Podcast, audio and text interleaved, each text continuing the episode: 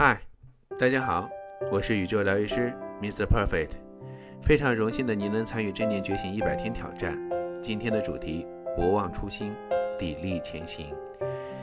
当下的丰富性就是生命的丰富性。我们经常以自己的想法和信念来看待我们所知道的一切，这反而阻碍了当下的真实体验。我们视所有平凡为理所当然。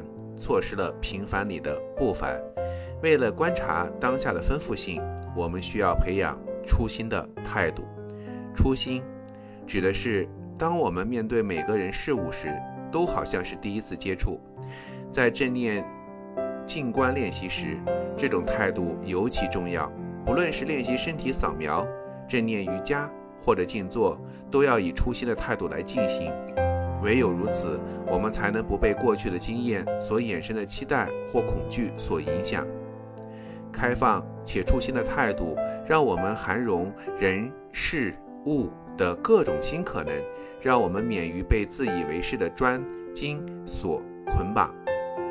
生命中没有任何一分一秒是一模一样的，每一秒都是独特的，蕴含了各种可能。初心。提醒我们这个简单的道理，初心在日常的生活中就可以培育了。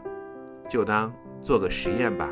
下次当你看到熟人时，试着问自己看看，你是用一种鲜活的眼光看到真实的他，还是只看到你心里所认定的他，或是你养的狗狗、猫猫？也试着用这种态度来面对问题。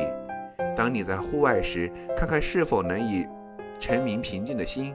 真正的看到天空、白云、树丛、石头，如他们所在当下所呈现的，亦或你只是透过自身的想法、观点、情绪的有色面来看待这一切。下面让大家一起来欣赏校长的作品《寻找灵魂来时的样子》。